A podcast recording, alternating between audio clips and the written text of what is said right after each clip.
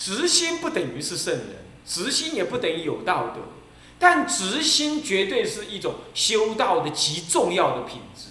因为你注意哦，直心的人哈，他不太会卖弄修行的，他修就这样修，直直的修，你懂意思吗？诚诚恳恳，你你赞叹他，他也不会多讲两句话啊，他也不会啊佛啦，我佛哈呵，他也不会这样讲，你懂意思吗？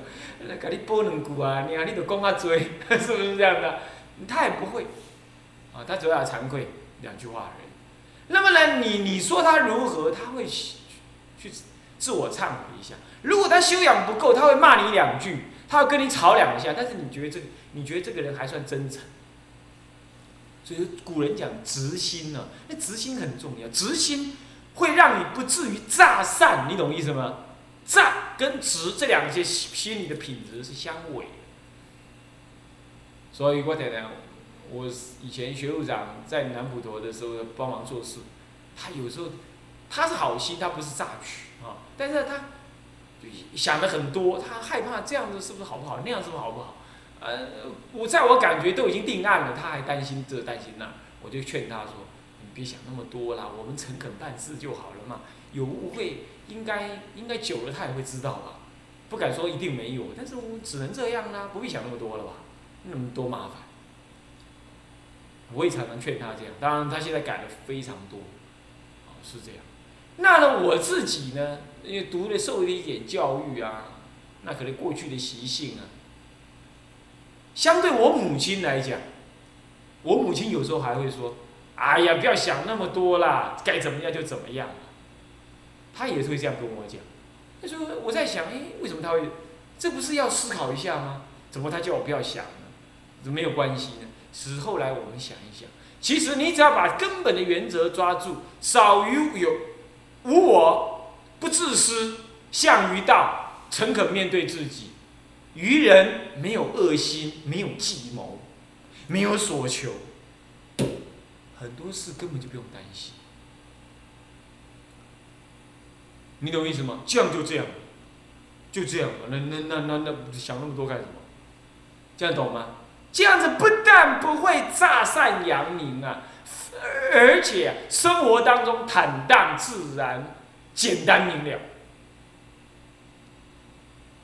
简单明了，呃，就有这种性格。这样各位了解吗？啊，这个当中我印象较比深刻的，那就是海公上人。我跟他共住这样隔壁啊两，这样子隔壁啊这样两年了，很多事情我都会多问他。他都跟我讲，哎呀，这样就可以了，没关系了。然后你你多问他两句啊，呃，他觉得很已经没什么意思了。他原则就这样了，不用不用再管。他是这样，其实也是有直心。哦，这也是有直心，我也感受得到是这样。所以直心的人呢，其实他心里没什么黏黏没黏什么东西的，喝捆喝家笑一串，吃得下睡得着笑得出来，人生三大愿。重要三月，啊，是这样，各位想了解吗？好，我想这这个是这一这一贯里头啊，你你你掌握我刚刚讲那个精神，你来看这内以下的内容，其实基本是不变。好，我们来看心一圣凡，相反，圣邪密恨，内治外语，凡夫狂痴，内于外治，未有界定，现界定下。张扬善名，招引利阳；隐匿垢过，外显清白。常向道俗，说起功德，很有意思哈。这样知道了吧？这一段话，圣人只讲一句。圣人呢，圣跟贤呢，天台家讲，圣是实地，贤是三贤。要约别教来说的话。那个是啊，这个行实行实相啊，不不，那信住呃实住实行实回向这三贤位，那么呢实地是实是是圣位，所以三贤有三十位，三种贤位的，实住实行实回向，那么实地了登地以上，从初地开始都叫圣。懂意思吗？那么一般来讲是什么呢？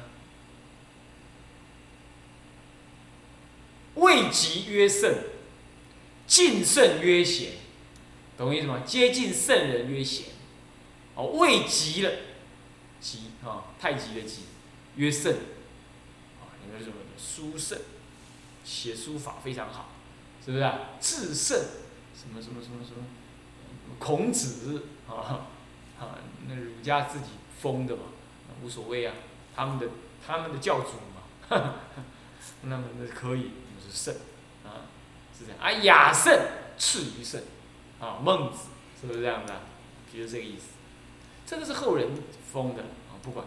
那么，但是佛教是以他开修行开悟跟体会中道实相的深浅来分的。啊，实地初地以上曰圣，啊，实住实行实回向曰显，显啊，实住实行实回向。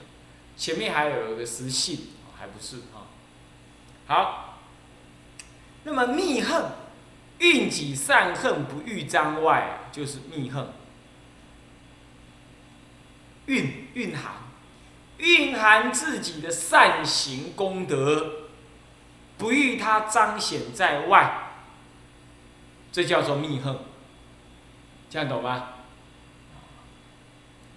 那么因此他。内治外语，内有实质，外现什么呢？愚钝，这样知道吧？内有实质，有实际的对佛法真实的智慧，可是外显呢？愚钝、愚痴，那么迟钝，各位这样了解吧？是这样，这个世间上也是会发生这个事。你比如说丘吉尔，丘吉尔小学毕业的时候呢，他们老师评他是怎么样？怎么评论他？他说：“啊，你这个小孩啊，基本上呢，啊还可以教，他的智商呢，呃，在我们老师几位老师来看，比白痴还稍好一点。”这样讲，结果后来做英国首相，你看看。还有那个什么，爱迪生有没有被退学读不了？爱因斯坦被老师开会，觉得什么这个小孩子是不是白痴呢？是这样，爱因斯坦，结果世间第一聪明之人，是不是这样的？简直物理学呢，到目前为止从古至今没有一个天才能够到目前为止能够超越爱因斯坦。你要知道，他那个思维是天马行空，好，天天马行空。那他在专利局做事，专利局啊，就是那个专利申请局，做一个专利那个专员。那有事就有事，没事整天就让他计算计算，白马天马行空在那想一想。有一次他就发表了一篇狭义相对论发表出，他还搞不清楚这一篇呢会惊天动地，就把它发表出去。那对方呢，那个科学杂志的人也实在不太懂，你懂意思吗？但是勉强看懂，好像觉得结论还真的有点道理。就给他稿费，他第一次拿到稿费的时候，不，他第一次拿到稿费还不是狭义相对，不知道是什么一个一个计算，一个电子的一个计算问题，这样是一般比较不好解决的问题，他把它解决，然后人家就给他稿费，还给了不少。他一收到的时候，你知道，他足足愣了三天，为什么呢？他说：“ 怎么会这么多钱呢？怎么会这样？”写一篇稿子啊，比他三个月薪水还多，你懂吗？啊，他觉得很多，是这个人。但是你不要以为这个人很古板，爱因斯坦这个人呢，他是室内的小提琴演奏家，你要知道，他也很有幽默感。虽然感情蛮失败的，啊，讨了两个三个老婆，啊，因为他这种人呢，完全没有家庭观念，你懂意思吗？整天做做研究，完全没有家庭观，老婆受不了。这样，但是他又需要有个老婆来帮忙照顾他生活啊，这样。那有一次啊，他老婆又醋劲大发，为什么？因为他们这种人，他渐渐有名的时候，人家就请他去吃饭啦什么。啊，他这个人憨憨的，你懂吗？科学家这种人呢，科在科学上面思想是很灵敏，应付人际是很呆拙的，你懂吗？然后人家请他，啊，好了，不想去那也得去。啊，有一次吃饭，人家都带老婆去，他他嫌麻烦，他想吃一次饭赶快回来，他就跟他老婆讲：“你不要去。”他老婆有点吃味。然后后来他老婆知道说：“哦，人家要带人家要带那个什么夫人去了，你没带我去。”然后回来之后又陪他老婆吃饭，他老婆就边吃就边问他：“怎么样？你去跟人家吃饭，人家带太太去哦。”然后安塞还在想他的物理问题，根本没注意，你知道？啊，变成了嗯。然后，然后就问了，那他们都穿什么？然后，你知道爱因斯坦很有意思，他他很幽默，你知道？他想一想，你知道那个欧洲啊，欧美国家那个晚上吃饭啊，穿的晚礼服啊，那是露肩的，你知道？肩要露出来，不是露那个背，是露肩，这是很很有礼貌的晚礼服，这样。那要是女人矮一点的话，穿的话，他就就会觉得好像。只看到肩膀，在桌子上面只看到肩膀这样啊，他就这样想了一下。作为物理学家，都是会把事情很简化的思考，你知道吗？他就他在想怎么解释叫做穿什么样呢？哦，对了，有个共同相相貌，他就跟他老婆讲，你知道怎么讲？哦，对，我发现呢，这些女女人呢，在桌子上面都没穿。桌子下面我就不知道了，是这样。他老婆气得抓狂，是这样的。因为晚礼服不是上面这样镂空吗？对不对？那女人如果稍矮一点，看起来好像上面没穿嘛。然后就跟他讲说：“哦，我想起来了，对，那个在桌子上面的好像都没穿，桌子下了我就不知道。”所以他还是有那幽默感，但是他很直啊。呃，他也不晓得他讲这话，他老婆会冒烟，他不知道。这样啊，很有意思。这就是你看啊，这世间上也是有这样的情况，叫做内治外语。虽然那个不叫做出世的治，那是一种世事变冲，好，不过确实也如是，啊，也如此，啊，就是内治外语。内治外语有一个意义，在佛教来讲，就是因为你内修了，你对外境你看得非常清楚，所以你知道对这个境界你不能讲那个话。对你这种颠倒人，只好跟你哈哈哈这样子胡乱弄一弄就过了就算。所以你看起来这个，哦，百闻不如一见呐，还以为某某人大德做怎么样，其实也不过那样而已。啊他宁可让你这么感觉。那广清老和尚更有意思，我不讲过那个例子吗？那么他每一次坐在那儿咕咕啊。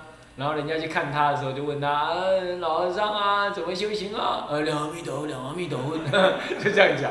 然后呢，老老和尚啊，阮翁对我足歹啊，阮囝拢无友好啊，要安怎得好啊？两阿弥陀佛，两阿弥陀佛，这样子。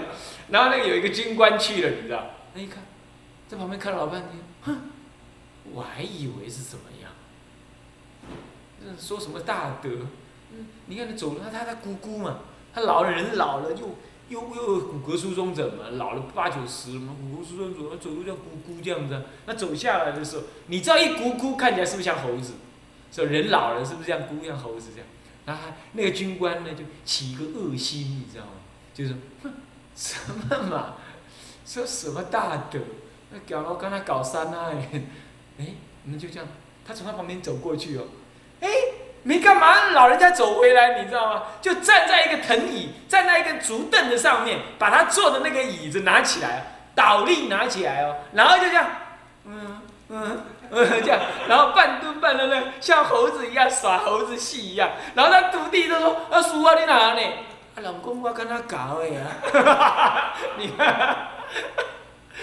那你看看，这实在是很天才，他已经读出他的心里在想什么了。你懂意思吗？然后他说：“你既然说我是猴子嘛，那我就演猴子给你看。”你觉得很荒唐，对不对？但是他其实在度这个人。后来这个人出家了，就跟他出家，啊，是一个是一个比丘，啊，名字孤影其名了，啊，也有一点名声，哈，还活着，啊，那么呢，传字辈的人，啊，他出家了，是这样子，啊，所以这就是内治外语啊，啊，内治外。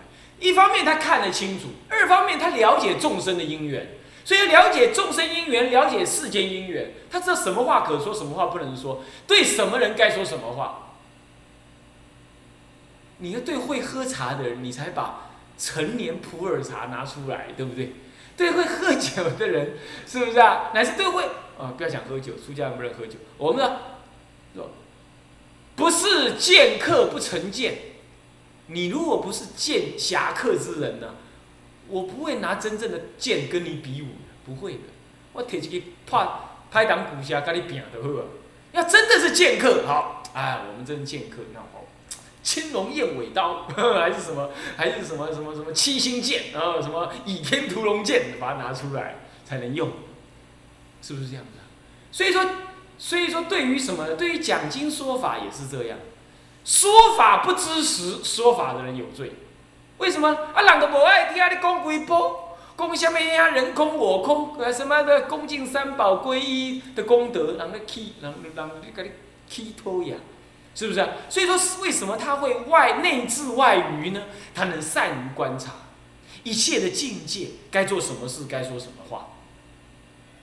这样了解意思吗？这就所以说，他内他其实很清楚，但是呢，他知道这个话，这个行，这不能做，啊，所以说怎么样啊？那他不讲。他不讲，他不说，他也不落那个圈套，是这样子。哦，因为陈寅谦有一阵子闹了很多什么改戒律啊、失戒律这事，很多人立刻就写电，乃至长老就打电话来了，某某人啊，你要写东西啊，年轻人要怎么干？这帽子可大了。那我问海公啦，海公一句话，想都没想，不要干。我差不多也是这个想法。那你要知道，我固然不是内治啊，但是呢，我我外我外治，是吧？来低还是外低？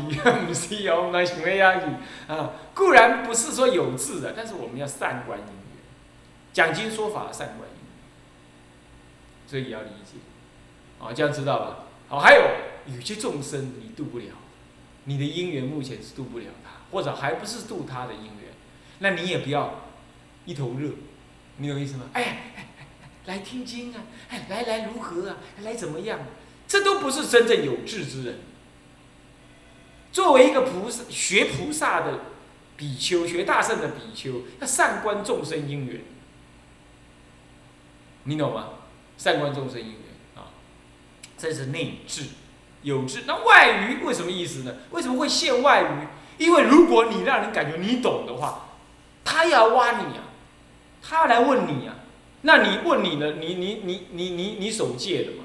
你不能妄语的嘛？那就糟糕了。那叫你说不说呢？说了得罪人，乃至害人，乃至没有用，乃至让众生谤正法。你不说不说，你好像忘了。所以你得要现愚痴相，然后让什么？让人家不会注重。听懂意思吗？所以说，比如说在众人开会当中，当你要举手发言之前，三思一下。现在可发言吗？发这个言可以吗？发完言的时候，是不是你有做不完的事情？啊，是不是这样？那如果你真的会这样，那你就不要发言。那你说这样会不会太自私了？会不会太怎么样？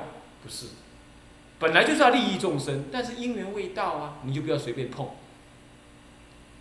你懂意思吧？啊，是这样子。啊，好，那么是内治外愚。那凡夫呢？凡夫不同，凡夫是愚痴啊。那么，这个狂妄愚痴，啊，狂妄愚痴，所以呢，因为狂妄，所以说，他才因为愚痴，所以说是内愚外智。为什么呢？因为内愚内实愚痴，外亏充智。其实外亏充智是这样，外显有充有智。但是呢，其实是亏于那个聪跟智，这不真实的有智慧，讲那个话好像很有智慧的样子，其实有亏，就是有不足，不真实，不具足，啊，是这样子。那么内愚内实愚痴，根本事情看不清楚，可是呢，对外表现的好像很清楚的样子。为什么他会这样？因为狂痴的关系，狂狂妄，自以为。有德，所以他才来现外智。吃愚痴，所以说是内实，这样懂意思吗？一种狂吃，自己不知道自己的斤两，那表现出很有智慧的样子，其实呢，外窥充智，这个具体的表现呢，有亏于这个智慧，不能真正达到那个智慧的内涵。那么具体的说，未有界定的内的实修跟内涵，可是却显现出那种界定的那种相。什么是显现界定的相？就表现得很持戒的样子啊，在人前人人前一个样，人后另一样。这叫做未有界现界相。那未有定性定相什么？普里有个法师哈。有个出家人，名字我就孤影其名，整个普里的比丘大概都知道。怎么讲？只要有人来，他就坐在石头上。其实呢，住住普里的人都知道，他整天在外面混，还飙车，飙汽车，飙一台越野车，好几次给普里的警察抓下来。后来警察也不抓他，因为普里就这么小，警察就那几个。也知道普里就是些师傅，这样老爱留胡子，啊，装点禅相，这样有一次在草屯给我给遇到，他又在那买东西，他背对着我，我刚好走到他经过，不知道拿什么，哎，我看到，哎，那不是某人吗？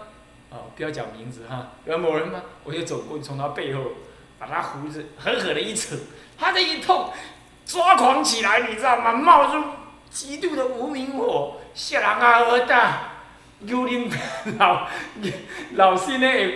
哎哎哎，吹球，他一转过来一看，看到我，哦，拢哭拢笑你。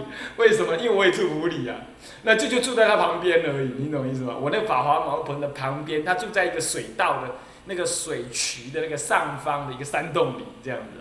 那常常他跑来我这边喝茶，要不我有时候啊。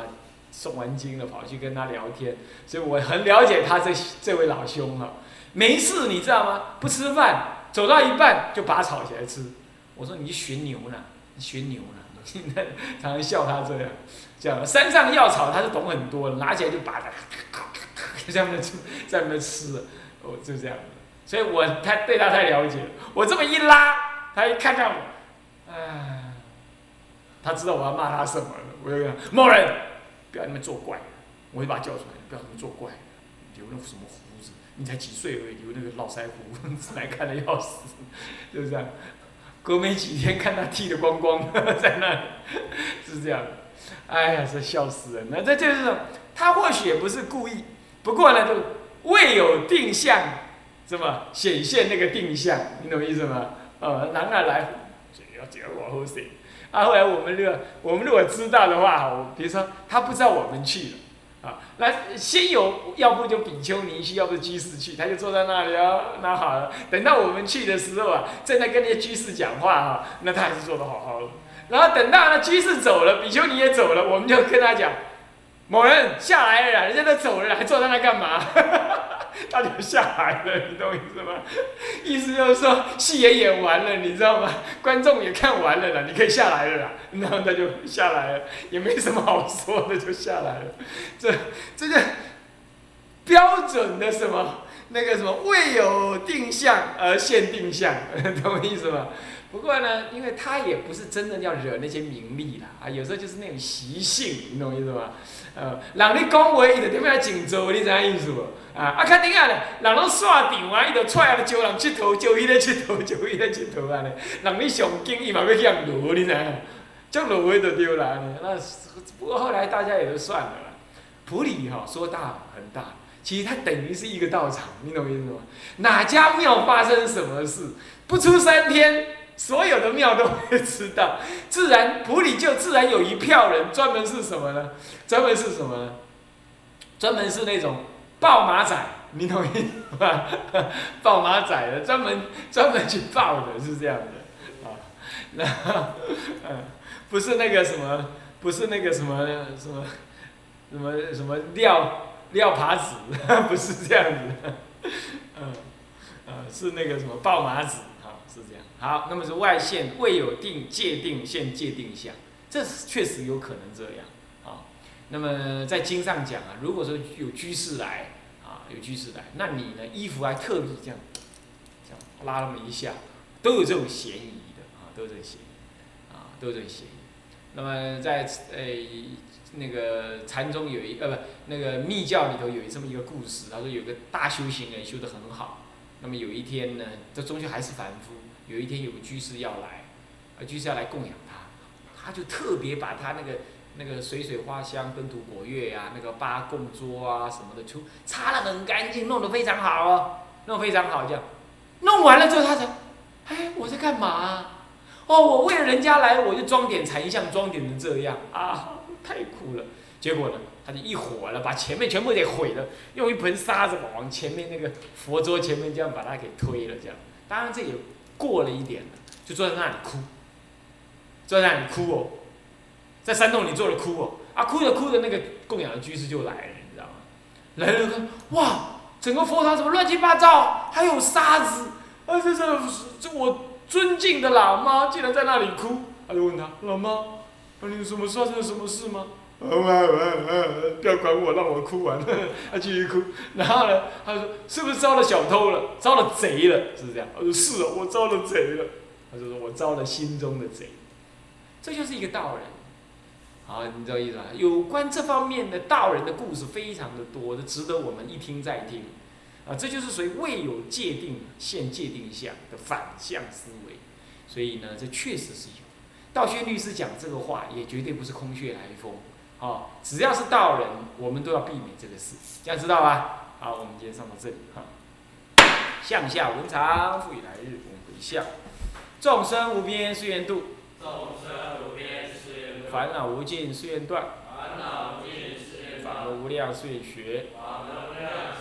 佛道上誓愿成，誓归一佛，当愿众生，理解大道，发无上心，誓归依法，当愿众生，深入经藏，智慧如海，智归一生，当愿众生，同理大众，一切无碍，愿以此功德，庄严佛净土，上报四重恩。下济三途苦，若有见闻者，悉发菩提心，尽此一报身，同生极乐国。南无阿弥陀佛。南无阿弥陀佛。南无阿弥陀佛。